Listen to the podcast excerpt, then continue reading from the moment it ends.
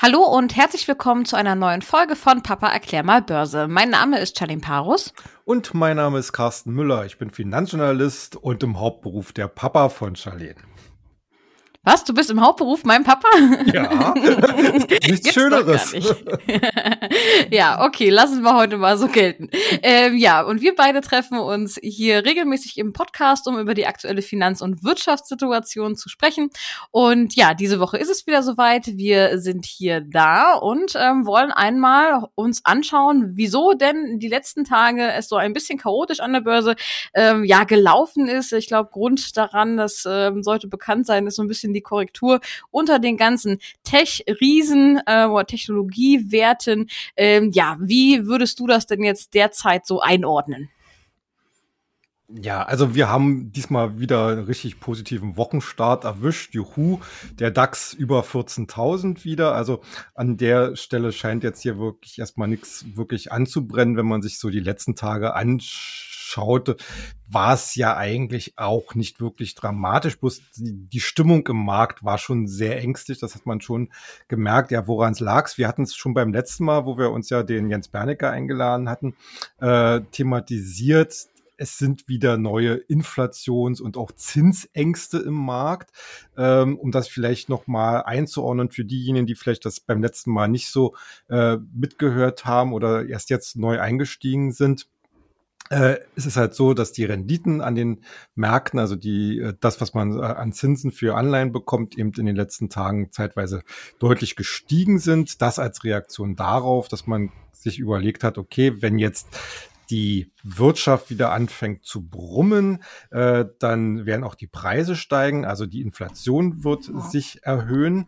Und äh, wo auch immer es herkommt, es gibt halt so ein ehernes Gesetz am Markt, zumindest äh, was die Vorstellung angeht. Steigende Zinsen wären Gift für Aktien. Und, und vor allen Dingen halt auch für mhm. die normalerweise immer besonders hoch bewerteten Technologieaktien.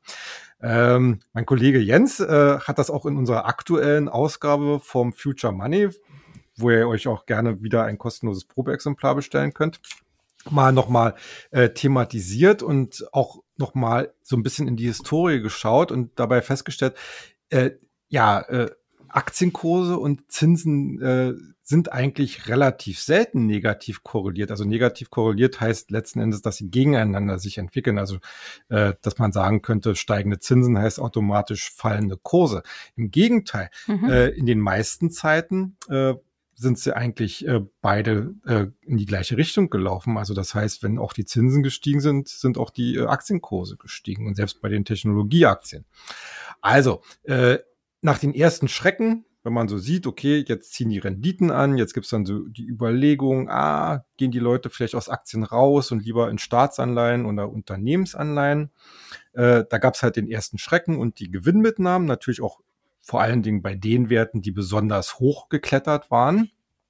Aber mit ein, zwei, drei Tagen Abstand relativiert sich natürlich die Sache, denn wir wissen es alle, wenn man heutzutage an den Aktienmarkt geht, wie sind denn die durchschnittlichen Renditeerwartungen hier? Ähm, ich sag mal so, die wenigsten halten sich da mit einem einstelligen Prozentbereich aufs Jahr gerechnet auf. Also viele erwarten von, gerade von Technologiewerten natürlich deutlich mehr an Performance im Jahr. Und demgegenüber stehen dann halt äh, äh, Renditen bei US-Staatsanleihen vielleicht dann irgendwann mal bei zwei, vielleicht auch vier Prozent. Also äh, ich würde aus meiner Warte sagen, das ist nicht eine wirkliche Konkurrenz. Natürlich haben wir viele institutionelle Anleger, die äh, im Sinne einer Asset Allocation, also einer Vermögensaufteilung auch sehr stark im Anleihenbereich engagiert sind. Aber äh, ich halte es äh, in der jetzigen Phase und auch mit Sicht auf die nächsten ein, zwei Jahre äh, für geradezu ausgeschlossen, dass der Anleihenmarkt äh, dem Aktienmarkt hier in irgendeiner Art und Weise den Rang ablaufen kann. So, Nochmal zurück, dann jetzt zum Tagesgeschäft. Also vor diesem Hintergrund, also erst ein kleiner Schrecken, ah, jetzt kommt böse Inflation, dann wird nochmal kurz drüber nachgedacht, ach, es wird ja vielleicht doch nicht so schlimm. Also äh, nutzt man die doch zum Teil sehr massiven Gewinnmitnahmen der letzten Tage jetzt dazu, sich wieder neu zu positionieren. Und das ist letzten Endes ja auch das Signal, worauf wir in den letzten Wort, äh, Wochen halt doch immer wieder gewartet haben. Soll das heißen, dass wir jetzt eigentlich schon die große Korrektur durchgestanden haben oder kommt da noch mal ein Hieb? Ja, das ist halt wirklich die spannende Frage und leider kann ich in keinem Kaffeesatz oder in irgendeiner Glaskugel lesen. Ähm, ich würde behaupten, dass wir uns sicherlich noch mal darauf einstellen müssen, äh, dass es hier einen größeren Rückschlag geben könnte in den nächsten Monaten wahrscheinlich, äh, wenn, ich sag mal so, die Berichtssaison komplett abgehakt worden ist, wenn auch die neuen Entwicklungen, äh, Stichwort Konjunkturprogramm in den USA, in den Kursen verdaut ist, dann äh, könnte man darauf setzen, dass hier jetzt in den nächsten Wochen erstmal nochmal eine richtig super Stimmung im Markt ist. Vielleicht um mal jetzt beim DAX nochmal zu bleiben, den wir jetzt Ausgangspunkt hatten, vielleicht läuft der ja auch nochmal bis 15.000. Das wäre natürlich total super. Aber dann muss es natürlich auch mal wieder eine Zwischenpause geben und da könnte es natürlich dann entsprechend so ein, so ein Pullback auf die jetzt gerade erreichten 14.000 geben. Aber im langfristigen Trend wäre auch das kein Beinbruch, sondern würde erneut äh, neue äh, Einstiegschancen bringen. Wichtig ist letzten Endes, wenn der Trend positiv läuft, mitmachen, aber immer seine Position absichern, damit man nicht irgendwelche Verluste, wenn es nicht unbedingt sein muss, äh, aussitzen äh, muss, weil man dann halt sozusagen gefangen ist. Ähm, wenn man natürlich ganz generell sagt, okay, also ich setze darauf, die Märkte werden in den nächsten Monaten oder Jahren weiter nach oben laufen, dann muss man natürlich auch nicht so ein Hin und Her machen. Dann kann man so eine kurzfristigen Korrekturen sicherlich äh, aussetz, aussitzen. Ähm, denn wir alle setzen darauf, dass vor allen Dingen auf der konjunkturellen Seite natürlich jetzt mit absehbarem Ende der Corona-Pandemie hier ein noch besonderer positiver Drive reinkommt. Du hast es gerade schon kurz angesprochen, das Kon Konjunkturprogramm in den USA. Was mhm. denkst du denn, wodurch oder ähm, welche Maßnahmen hier am meisten ziehen werden? Ja, also äh, der neue US-Präsident Joe Biden hatte ja äh, seine Wahl oder seinen Wahlkampf ja auch mit dem Motto bestritten, dass er eben ein neues milliardenschweres Konjunkturprogramm auf den Weg bringen wollte. Im letzten Jahr äh, hatte sich ja noch unter Trump der Kongress auf ein 900 Milliarden Paket äh, verständigt. Jetzt hat äh, Biden mit seiner Administration ein 1,9 Billionen Paket eingebracht in den Kongress. Es hat auch inzwischen das Repräsentantenhaus äh, äh, ähm, passiert. Also die haben dort zugestimmt, sind, mussten ein paar Zugeständnisse machen, zumindest beim so zum Mindestlohn, der eigentlich ursprünglich geplant war. Äh, jetzt muss noch der Senat zustimmen, aber da die Demokraten dort äh, inzwischen ja ebenfalls die Mehrheit haben, geht man eigentlich davon aus, dass auch dort eine Zustimmung kommt. Ja, was heißt das konkret? Äh, die Amerikaner sind äh, wie immer äußerst praktisch. Bei denen heißt es klotzen und nicht kleckern.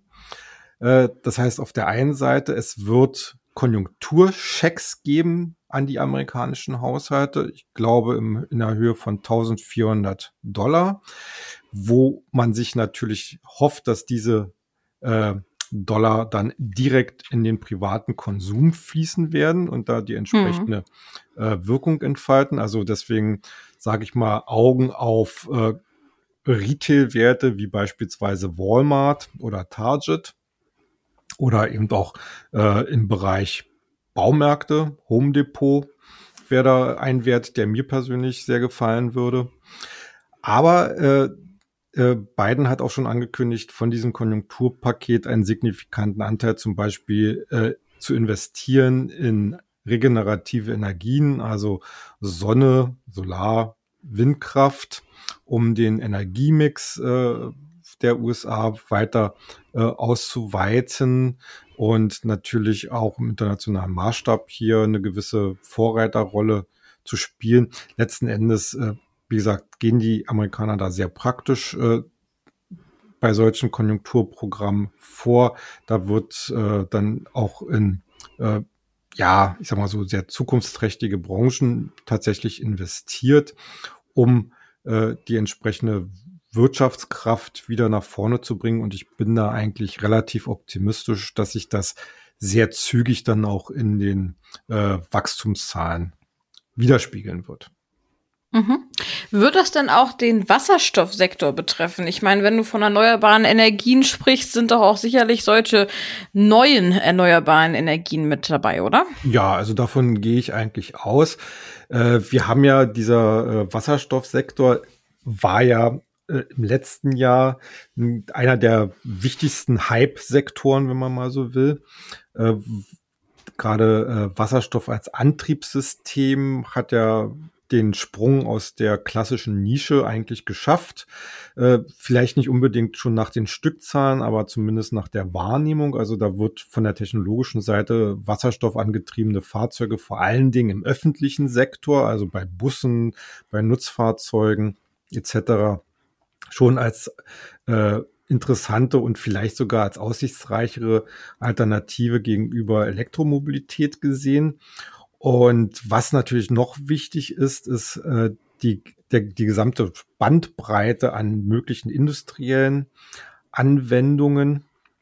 Hier kommt es natürlich zum einen darauf an, entsprechende Produktionskapazitäten aufzubauen, bauen, aber natürlich auch um entsprechende Investitionen in die äh, Infrastruktur zu äh, tätigen, also sprich Ladestationen, genauso das, da gilt ja das gleiche wie bei Elektromobilität. Und äh, da glaube ich schon, dass die beteiligten Firmen äh, von dem Konjunkturprogramm und natürlich auch von der entsprechenden Perspektive profitieren werden. Wir haben hier aus börsianer Sicht, haben wir ja schon eine ganze Handvoll von Firmen, mit denen wir arbeiten können. Ich sage einfach mal so die klassischen Namen. Nell äh, aus Norwegen, dann Ballard Power, äh, dann Plug Power aus den USA und Power Cells Sweden. Das sind so die vier Werte, die wir besonders auch äh, in unserer in unserem Beobachtungsuniversum haben. Die haben alle ziemlich was auf den Deckel bekommen in den letzten Wochen, charttechnisch. Äh, zum Teil auch mhm. zu Recht. Also die Zahlen zum Beispiel von Nell, die fand ich sehr durchwachsen nur. Äh, dem gegenüber hat äh, Plug Power, die hatten jetzt vor kurzem ihre Zahlen präsentiert. Die sahen schon doch etwas äh, vernünftiger aus. Äh, darüber hinaus ist es natürlich vor allen Dingen wichtig, dass diese Firmen weiterhin mit interessanten Aufträgen und Kooperationen aufwarten. Also da ist der Newsflow, wie man so schön sagt, weiterhin ungebrochen positiv. Also natürlich nach so zum Teil doch sehr starken Abschlägen würde ich jetzt nicht gleich äh, losziehen äh, und wie wild kaufen. Hier wäre es eigentlich wünschenswert, wenn es so eine Art Bodenbildung in den jeweiligen Charts gibt, damit man da einfach so eine belastbare Grenze findet äh, und äh, so einen gewissen charttechnischen Halt, wie man so schön sagt. Aber äh, letzten Endes äh, ist es äh, sicherlich sinnvoll, hier so peu à peu, wenn sich jetzt die positive Stimmung, die wir jetzt wieder sehen, festigt, dass man da auch wieder entsprechende Positionen aufbaut. Du hast das gerade schon so schön gesagt. Die haben einen auf den Deckel bekommen. Ja, ich würde mal behaupten, dass der ganze Tech-Sektor da ziemlich einen auf den Deckel bekommen hat. Ähm, ja. Wäre das denn jetzt vielleicht die Chance, nochmal nachzukaufen, weil es hier vielleicht doch den einen oder anderen gibt, wo man auf einen Rebound hoffen kann? Ja, also wie gesagt, äh, Technologie aus unserer Sicht äh, ist natürlich äh, weiterhin der wichtigste Sektor für das äh, zukünftige Wirtschaftswachstum. Deswegen schreiben wir ja auch den Future Money. Und äh, deswegen glaube ich, dass Technologieaktien in jedem Depot äh, drin sein sollten. Die äh, Problematik ist natürlich immer, äh, welche wähle ich daraus, weil das, das Aktienuniversum, was da einem zur Verfügung steht, ist natürlich inzwischen fast unendlich. Hm, ähm, ja ich sag, ich sag's mal so, äh, es gibt viele Spezialisten, die muss man dann halt wirklich einzeln analysieren. Wir versuchen ja auch immer, äh, dass wir bestimmte Themen, Spezialthemen identifizieren, äh, abklopfen nach den entsprechenden Perspektiven. Im neuen äh, Brief haben wir zum Beispiel äh, Augmented Reality, also ähm, ja gemixte Realität äh, zum großen Thema gemacht. Das heißt, äh, letzten Endes, äh, äh, du hast ja äh, das ist jetzt nicht so wie bei Virtual Reality, wo du dich in einer tatsächlich komplexen virtuellen äh, Umgebung befindest, sondern äh, bei Augmented Reality werden meistens über durchsichtige Displays halt zusätzlich in, äh, Informationen in dein, äh, in dein Blickfeld mit eingeblendet. So, wie gesagt, so, so, so eine Mixtur davon. Und äh, da sind letzten Endes viele äh, Firmen, auch sehr große Firmen inzwischen engagiert. Und einfach mal so herausgegriffen, äh, finde ich hier äh, sind zwei Firmen der drei großen A's, wie ich sie immer gerne nenne, nämlich Apple und Alphabet über seine Tochter Google. Beide Firmen arbeiten in diesem Bereich äh, sehr, sehr stark an Lösungen. Aber Apple und Alphabet bieten natürlich auch in ihren Hauptgeschäften, äh, glaube ich, äh, weiterhin sehr positive Wachstumsaussichten. Apple wir hatten vor einiger Zeit über das iCar gesprochen. Das wird kommen, auch wenn es anscheinend etwas schwieriger ist, hier einen Produktionspartner zu finden. Vielleicht entscheidet sich Apple aber auch nur sozusagen als Systemanbieter für autonomes Fahren aufzutreten. Aber selbst das hätte erhebliche Wachstumschancen. Genauso bei Alphabet. Die haben ja mehr oder weniger in vielen Zukunftstechnologien ihre Finger drin. Und natürlich äh, stellen wir auch fest, und das haben ja auch die letzten Quartalzahlen gesehen, dass äh, das Kerngeschäft, also sprich die Internetwerbung, äh, wieder richtig gut läuft. Das dritte A in diesem Bunde ist Amazon. Also ich mag Amazon und Amazon ist, äh, ist genauso wie Alphabet und Apple ja Bestandteil unseres Musterdepots, was wir ja für diesen Podcast mal eingerichtet haben. Ähm, und äh, Amazon ist halt nicht nur E-Commerce-Gigant, sondern äh, aus unserer Sicht eben besonders interessant für seine, wegen seiner Aktivitäten halt als Anbieter einer Cloud-Plattform. Und äh, das wird selbst, äh, wenn man jetzt so die kurzfristigen Gewinnmitnahmen sieht, äh, wird das ja nicht verschwinden, sondern hm. äh, hier bleiben die guten Wachstumsaussichten äh, erhalten. Und äh, deswegen äh, bleiben wir da auch weiterhin positiv. Und ansonsten, wenn man jetzt den ganzen anderen Technologiesektor sich jetzt äh, zu Gemüte führt, natürlich vor allen Dingen auch Halbleiterwerte, also Nvidia, AMD, Qualcomm wären jetzt so hier in diesem Bereich meine Favoriten. Nicht zu vergessen Micron Technology als Speicherspezialist. Ähm, und äh, dann wäre es natürlich dann auch eine äh, Frage, äh, dass man ja, ich sag mal so im Bereich äh, der, der klassischen Trendthemen wie Smart äh, Energy, äh, dann New Mobility, ähm, dann alles der Bereich Farming, also, also auch, auch Smart Farming etc., äh, sich dort halt entsprechend äh, bei den, ja, ich sag mal so jetzt derzeitigen herausragenden Firmen äh, hm. entsprechend positioniert. Hm. Ähm, ein Thema, was uns nicht erst seit gestern, sondern eigentlich schon seit dem Beginn der Corona-Pandemie beschäftigt, ist die Frage nach der Zukunft von der ganzen Reisebranche. Ähm, da kam ja in den letzten Tagen so ein bisschen Bewegung mal wieder in die Sache. Die einen oder anderen haben sich da so ein bisschen gezuckt. Ähm, ja, wie siehst du das so? Ähm, wird es hier noch mal eine Trendumkehr geben? Kommen die alle wieder zurück oder wie wird das ausgehen, diese Story? Ja, also wir haben hier wirklich in den letzten Tagen äh, ein ziemliches Umdenken gesehen, äh, ausgelöst natürlich von der Tatsache, dass in vielen Ländern äh, der Fortschritt bei den Corona-Impfungen beachtlich ist. Ich rede jetzt mhm. nicht von Deutschland, aber äh, mhm. in Amerika und äh, in vielen anderen Ländern ist das halt der Fall. Und Darauf aufbauend haben eben auch einige Firmen, wie zum Beispiel die TUI, äh, dann auch, äh, glaube Ryanair waren das und äh, EasyJet, die gemeldet haben, dass sie extrem hohe Buchungszahlen haben. Äh, das wird wahrscheinlich nicht verhindern können, dass der Sommer immer noch deutlich unter Durchschnitt bleiben wird. Aber es ist für den Markt natürlich ein ganz wichtiges Signal dafür, dass man äh, merkt, es ist eine unwahrscheinlich hohe Nachfrage nach Reisekontingenten, äh, nach Reiseaktivitäten vorhanden. Und wenn es erst einmal klar ist, wie das in Zukunft stattfindet, ob nun hm. durch äh, Tests äh, oder durch einen Reisepass, äh, Impfpass in welcher Form auch immer, äh, wenn das erstmal feststeht und sozusagen Sicherheit im Markt äh, besteht, wie das Geschäftsmodell in Zukunft laufen wird, dann ist natürlich bei vielen dieser Aktien erhebliches äh, Erholungspotenzial vorhanden. Also ich sehe gerade bei solchen Werten wie TUI und Lufthansa äh, momentan vielleicht nicht unbedingt das Problem mehr, dass hier eine Pleite vor der Tür steht, auch wenn sie immer noch finanziell stark angeschlagen sind. Und auch wenn es natürlich hier immer wieder Fragezeichen gibt, wie gestalten sich denn zum Beispiel die Staatsan äh, Staatsbeteiligung dann in Zukunft? Müssen da Aktionäre äh, mit weiteren Restriktionen rechnen? Bleiben die Aktien vielleicht deswegen uninteressant? Äh, darüber können wir uns vielleicht in ein paar Monaten unterhalten.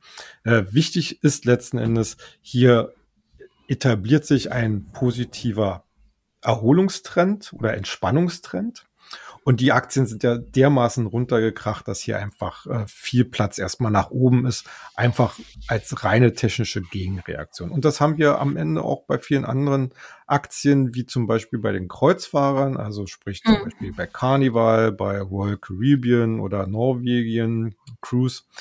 Äh, die Zahlen, die oder die Nachrichten, die da aus diesem Segment jetzt derzeit noch kommen, die sind natürlich alle immer noch negativ gefärbt. Carnival hatte zum Beispiel letztens gesagt, dass man seine US-Aktivitäten äh, weiter äh, cancelt bis in den Mai hinein. Das ist an sich eigentlich keine sehr schöne Nachricht, äh, aber man hat auch gesehen, im, im gleichen Atemzug hat das Unternehmen problemlos eine Milliarde Dollar über eine weitere Kapitalerhöhung eingenommen.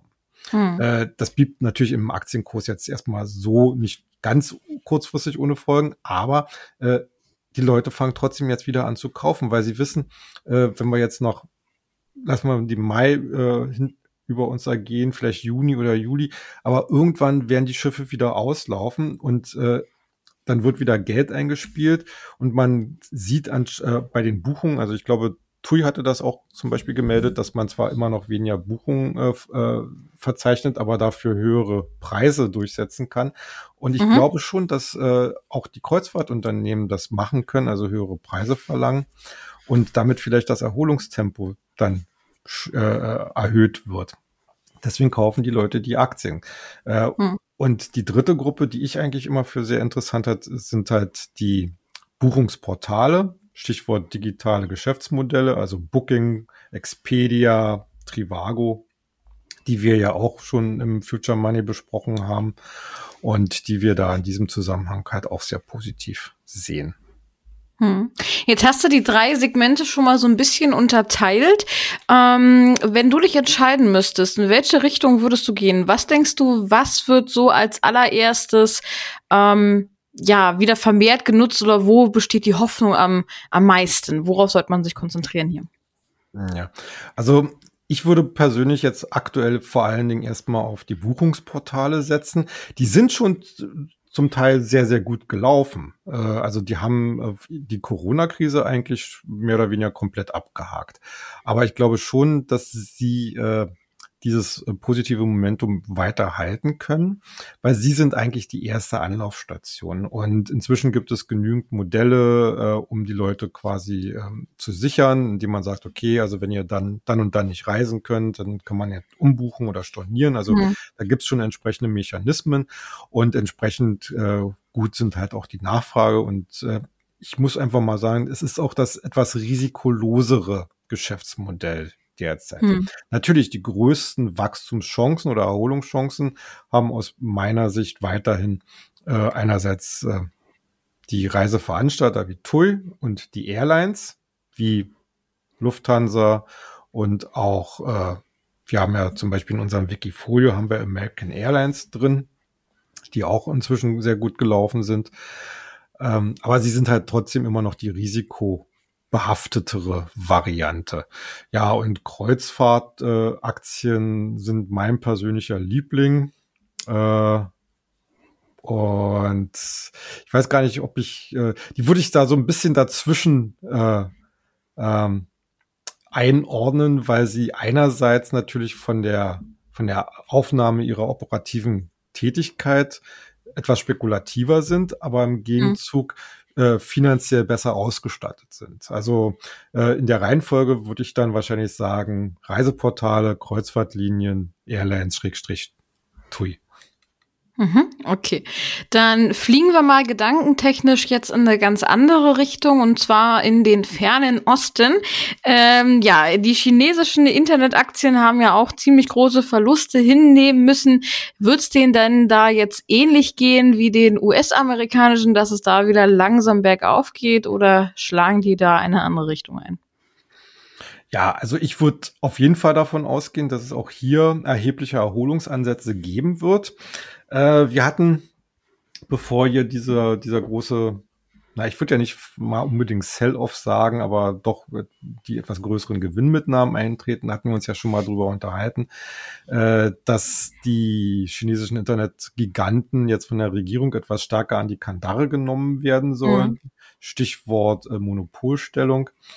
Ähm, das ist so ein bisschen jetzt in den Hintergrund gerückt in den letzten Wochen, aber ich glaube, die das Diskus also Diskussionsbedarf besteht da sicherlich noch. Aber ich glaube schon, dass äh, es hier erneut erhebliches Aufwärtspotenzial gibt, ähm, wobei ich hier den Fokus einmal mehr auf den Bereich E-Commerce äh, setzen würde.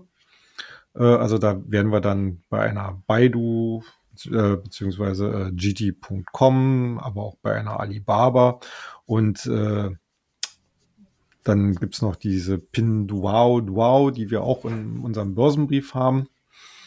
Ähm, spannend wird's äh, bei Tencent. Tencent ist ja eigentlich eher für seine Aktivitäten im Gaming-Sektor bekannt, äh, hat aber vor allen Dingen auch dadurch eine ich sag mal so, schon fast herausragende Position, weil man äh, sehr aktiv mit seinem Beteiligungsportfolio umgeht. Man hat ja erst vor kurzem sehr erfolgreichen Börsengang einer Beteiligung abwickeln können. Äh, weitere sind schon in der Pipeline, wie zum Beispiel ein Zweitlisting für Tencent Music, die derzeit nur in Amerika gelistet sind. Und ich bin mir relativ sicher, wenn das Börsenumfeld sich entsprechend positiv äh, gestaltet, werden wir diesbezüglich auch in diesem Jahr noch weitere milliardenschwere IPOs sehen können. Mhm. Also äh, Tencent sollte man da in deren Sicht äh, auch noch im Blick behalten. Ich persönlich äh, würde jetzt hier mal von den von den Favoritenrollen her sagen Tencent und Baidu und einige der E-Commerce-Spezialisten wie ihm zum Beispiel GD.com.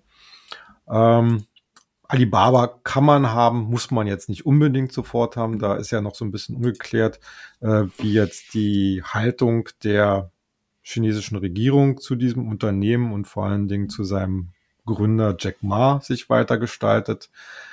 Ähm, bleibt alles etwas riskanter vielleicht als, als die US-Vertreter, aber ähm, hier sollte man sicherlich so den ein oder anderen Fuß trotzdem in der Tür behalten. Mhm. Wenn ich an chinesische Werte oder Unternehmen denke, dann denke ich vor allem auch an Elektroautos, sind ja immer wieder gern gesehene ähm, Themen oder ja auch Konkurrenten für Tesla. Ähm, unter anderem haben wir ja da NIO. Ähm, wie geht es denn bei denen so weiter?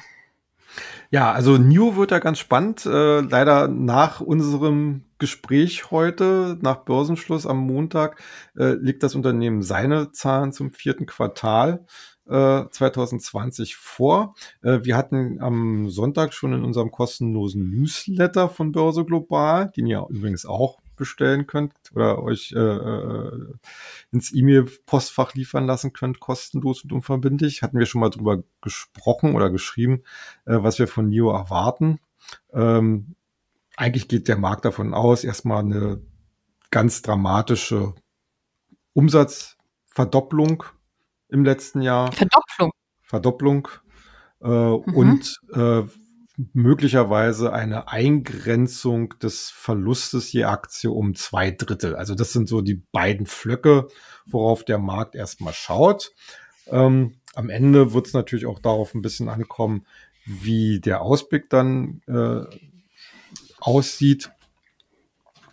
Generell würde ich dann auf jeden Fall darauf abstellen, dass NIO eigentlich auch sehr gute Chancen hat, äh, hier wieder äh, technisch, also charttechnisch äh, mehr Interesse zu bekommen.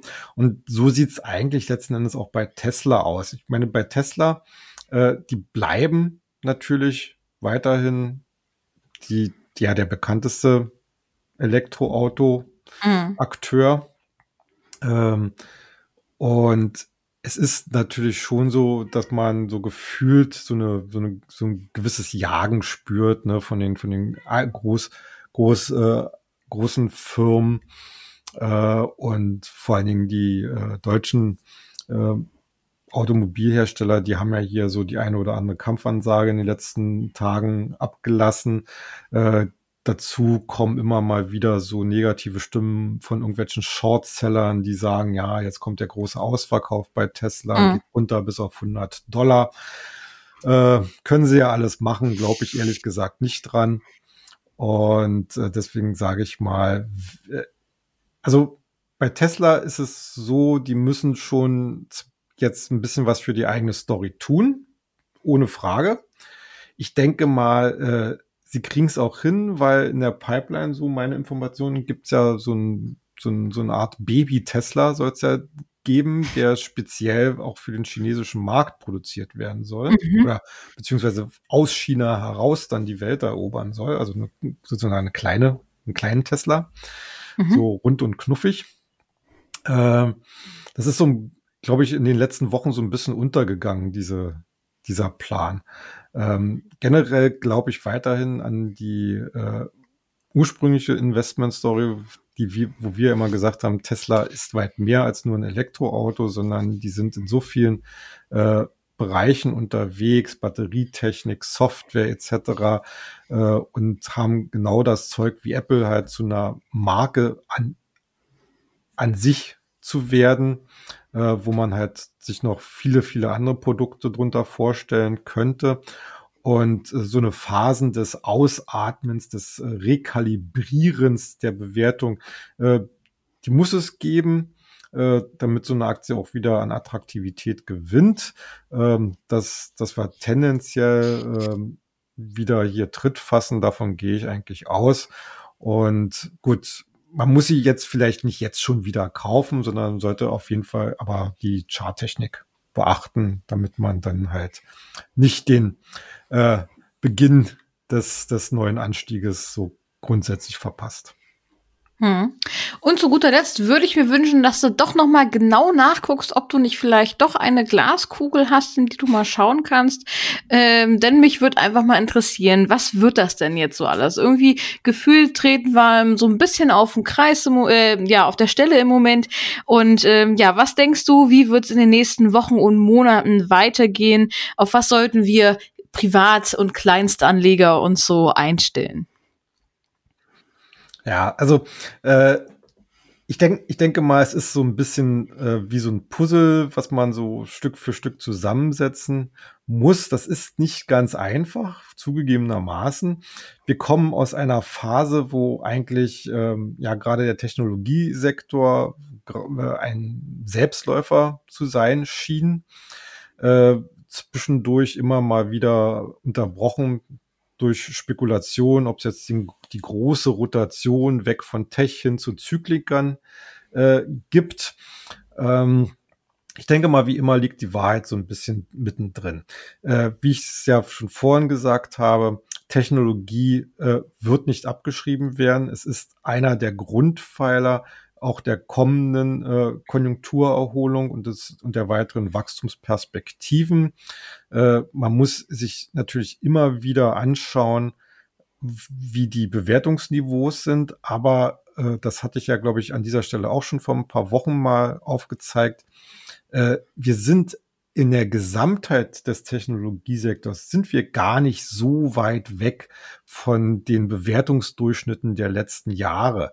Also äh, hier von einer vielleicht Tech-Blase oder zu, zu sprechen, äh, halte ich für vollkommen fehl am Platz. Natürlich gibt es etliche We Werte, die vollkommen überzogen haben in ihren Kursentwicklungen und auch ihren Bewertungen. Die müssen redimensioniert werden, ohne Frage. Aber genauso gibt es ganz, ganz viele andere Werte, die ein solides und nachhaltiges Geschäftsmodell haben, äh, die vernünftige Bewertungsniveaus haben und die muss man halt bloß irgendwie identifizieren können. Das auf der einen Seite, also Technologie gehört in jedes Depot rein. Auf der anderen Seite müssen wir natürlich uns auch darauf einstellen oder sollten als umsichtige Investoren uns darauf einstellen, dass konjunktursensitive Werte in den nächsten Monaten eine größere Rolle spielen werden. Äh, und aus dieser Kombination heraus, also konjunktursensitiv, vielleicht auch ein bisschen konservativer und Technologie, ich denke mal, aus so einer Mischung kann man richtig was Gutes machen. Ähm, ich muss dazu sagen, äh, so äh, wir, wir, hatten ja, wie gesagt, unser Wikifolio äh, äh, im letzten Jahr ähm, erstmals strukturiert äh, und haben das dann einfach, einfach erstmal so ein bisschen laufen lassen. Und es hat genau das eigentlich geliefert in dieser Kombination aus Zyklikern und aus Technologie, äh, was wir uns eigentlich davon erhofft hatten, nämlich eine extrem solide Wertentwicklung, positive Wertentwicklung, die eigentlich die Volatilitätsspitzen, die wir in den letzten Monaten an den Märkten gesehen haben, komplett links liegen gelassen haben. Also wir haben, äh, äh, ihr könnt euch dann gerne mal, äh, ich denke mal, du, du, kannst das noch gerne noch mal äh, kurz anbringen auf Instagram etc. Ich pack äh, das in die Show Notes mit rein. ja. Genau, weil, weil ich denke mal, das äh, zeigt schon sehr gut, wie man hier eigentlich eine nachhaltige Mischung hinbekommen kann. Wenn ich mal ganz, ich habe mir ganz kurz nochmal den Auszug rausgesucht, äh, was wir da so drin haben. Zum Beispiel ein ganz klassischer zyklischer Wert wie 3M, äh, der, äh, das sind die zum Beispiel, die diese Klebestreifen machen, ne? Ähm, mhm. aber, aber noch ganz viele andere äh, Dinge, die äh, letzten Endes zwar in der Gesamtperformance jetzt nicht so viel äh, auf die Waage gebracht haben, aber ein erheblich stabilisierendes Element waren. Wir hatten äh, vor allen Dingen dann eben auch zum Beispiel diese ganzen Bereiche Reiseaktien, Airlines, äh, die AAA, also Alphabet, Apple, Amazon. Ähm, und letzten Endes macht es dann halt wirklich die Mischung und Gewichtung aus, dass man sagt, okay, ich habe hier ein paar charttechnisch vielleicht etwas langweiligere Aktien in einer etwa etwas höheren Gewichtung, die aber dem Gesamtdepot Stabilität geben. Und äh, dann gucken wir bei den etwas volatileren und etwas risikoreicheren, äh, die können da auch gerne mit dabei sein. Äh, die müssen halt bloß dann in der Gewichtung etwas äh, geringer angesetzt werden, damit wir uns da nicht noch ein zusätzliches Risiko, Risiko reinholen. Und das ist eigentlich jetzt auch so mein Fahrplan für die nächsten Monate, also eine Kombination aus Technologie. Da werden wir jetzt in den nächsten äh, Wochen äh, auch ein bisschen verstärkter wieder auf äh, Kauf gehen, weil wir haben noch ungefähr ein Drittel an Liquidität übrig in dem Musterdepot und natürlich dann auch auf Zyklika setzen. Und das wird dann letzten Endes so der Fahrplan sein. Und da werden wir uns auch nicht davon abbringen lassen, falls hier wirklich nochmal zwischendurch eine kleine Zwischenkorrektur kommt.